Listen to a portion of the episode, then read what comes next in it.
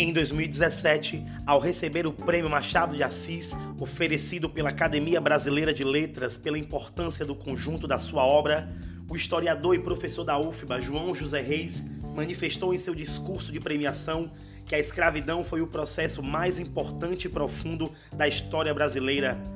durou perto de 400 anos contra 130 de abolição, deixando marcas indeléveis na sociedade que se estruturou a partir de seus fundamentos e ainda nos assombra com fantasmas de várias espécies.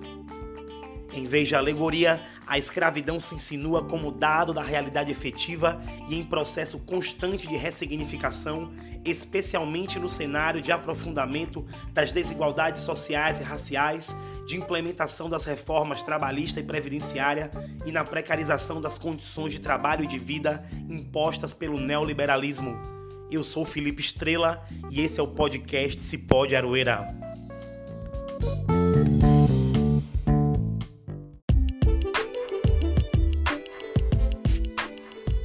Acompanhando as discussões sobre a implementação da chamada reforma trabalhista, João Reis nos convidou a fazer, como ele mesmo disse, um exercício de imaginação pessimista a partir do resgate de experiências de subsunção do trabalho longamente experimentadas nas sociedades escravistas modernas e, particularmente no Brasil, para entender as transformações em curso no mundo do trabalho.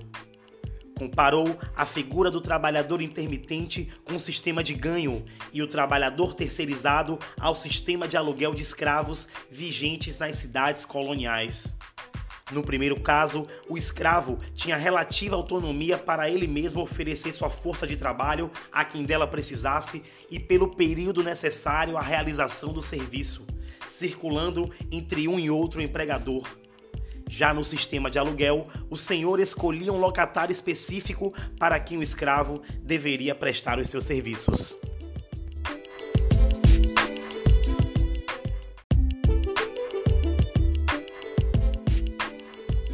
Com a instituição do trabalho intermitente pela reforma, avança o historiador, um professor, por exemplo, poderá servir em vários estabelecimentos de ensino, um dia num, no seguinte em outro, depois em outro nascerá assim a figura do professor ao ganho,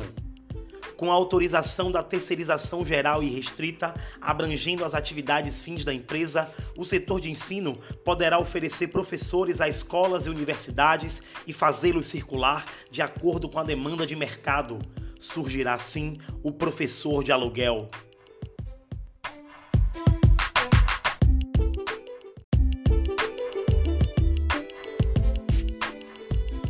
Esforço imaginativo de João Reis descortina não só os fluxos de continuidade histórica e as debilidades de um mercado de trabalho nacional assentado em precariedades estruturais, como os altos níveis de informalidade, a alta rotatividade, a heterogeneidade dos vínculos, o baixo padrão remuneratório, a parca proteção social, expõe, antes de tudo, o desafio político e acadêmico de situar as experiências da diáspora africana e da escravidão negra no centro das análises sobre a história social do trabalho e da formação da legislação trabalhista no país. Antes mesmo do historiador, Lélia Gonzalez já tinha apontado para essa condição transtemporal do trabalho da mulher negra, aspas, afinal, a trabalhadora rural de hoje não difere muito da escrava do eito de ontem. A empregada doméstica não é muito diferente da mucama de ontem. O mesmo poderia dizer-se da vendedora ambulante, da servente ou da trocadora de ônibus de hoje e a escrava de ganho de ontem.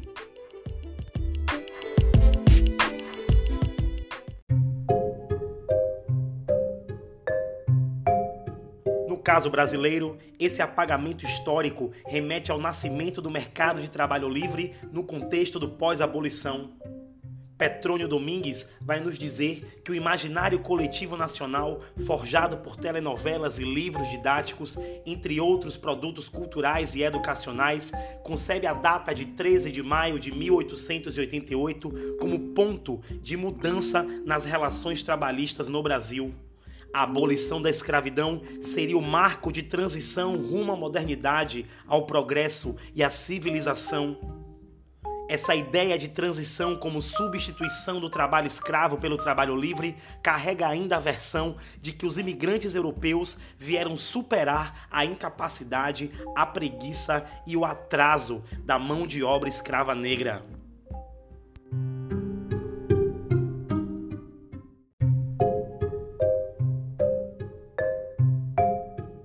Toda vez que é acionado o imaginário coletivo sobre a Lei Áurea, naturalizamos uma série de estereótipos, principalmente aqueles que dizem que os negros foram incapazes de se adaptar ao capitalismo brasileiro.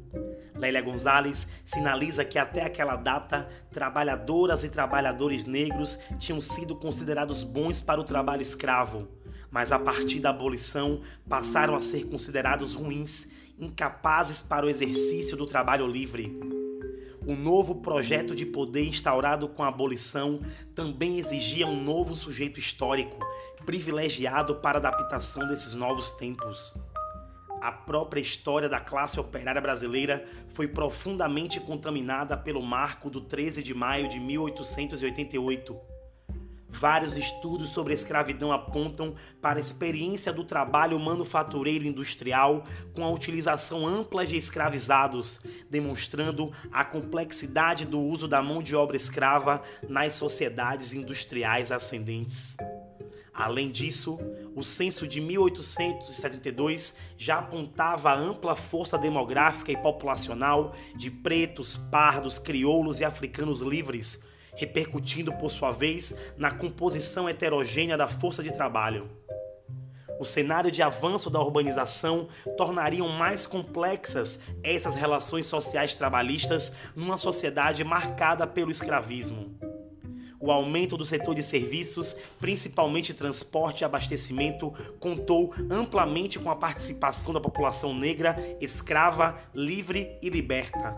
é o que fica demonstrado na obra Ganhadores, a Greve Negra de 1857 na Bahia, de autoria de João Reis e lançada neste ano de 2019.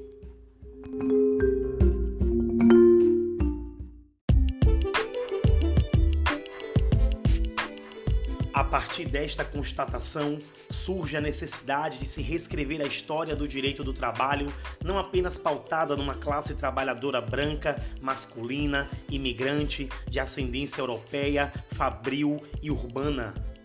O italiano, este aqui entre aspas, acostumado às relações livres de trabalho e com as experiências do anarcossindicalismo, se tornaria o símbolo do operariado urbano industrial brasileiro o fim da escravidão representou também o fim do escravizado, sendo este relegado ao esquecimento e ideologicamente substituído pelo imigrante europeu, arregimentado pelas políticas de embranquecimento executadas à época.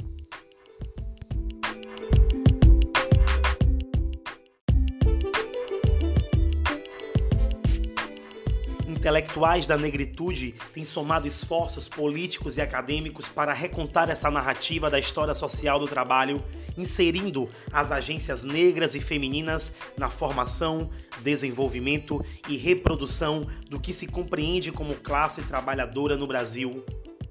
de Clóvis Moura, Lélia Gonzalez, Petrônio Domingues, passando a nova geração de pesquisadoras como Gabriela Ramos, Juliana Lopes, Vanessa Silva e Raíssa Rosenck, enegrecer a história do direito do trabalho no Brasil tem sido o desafio. Eu sou Felipe Estrela e esse é o podcast Se Pode Aroeira.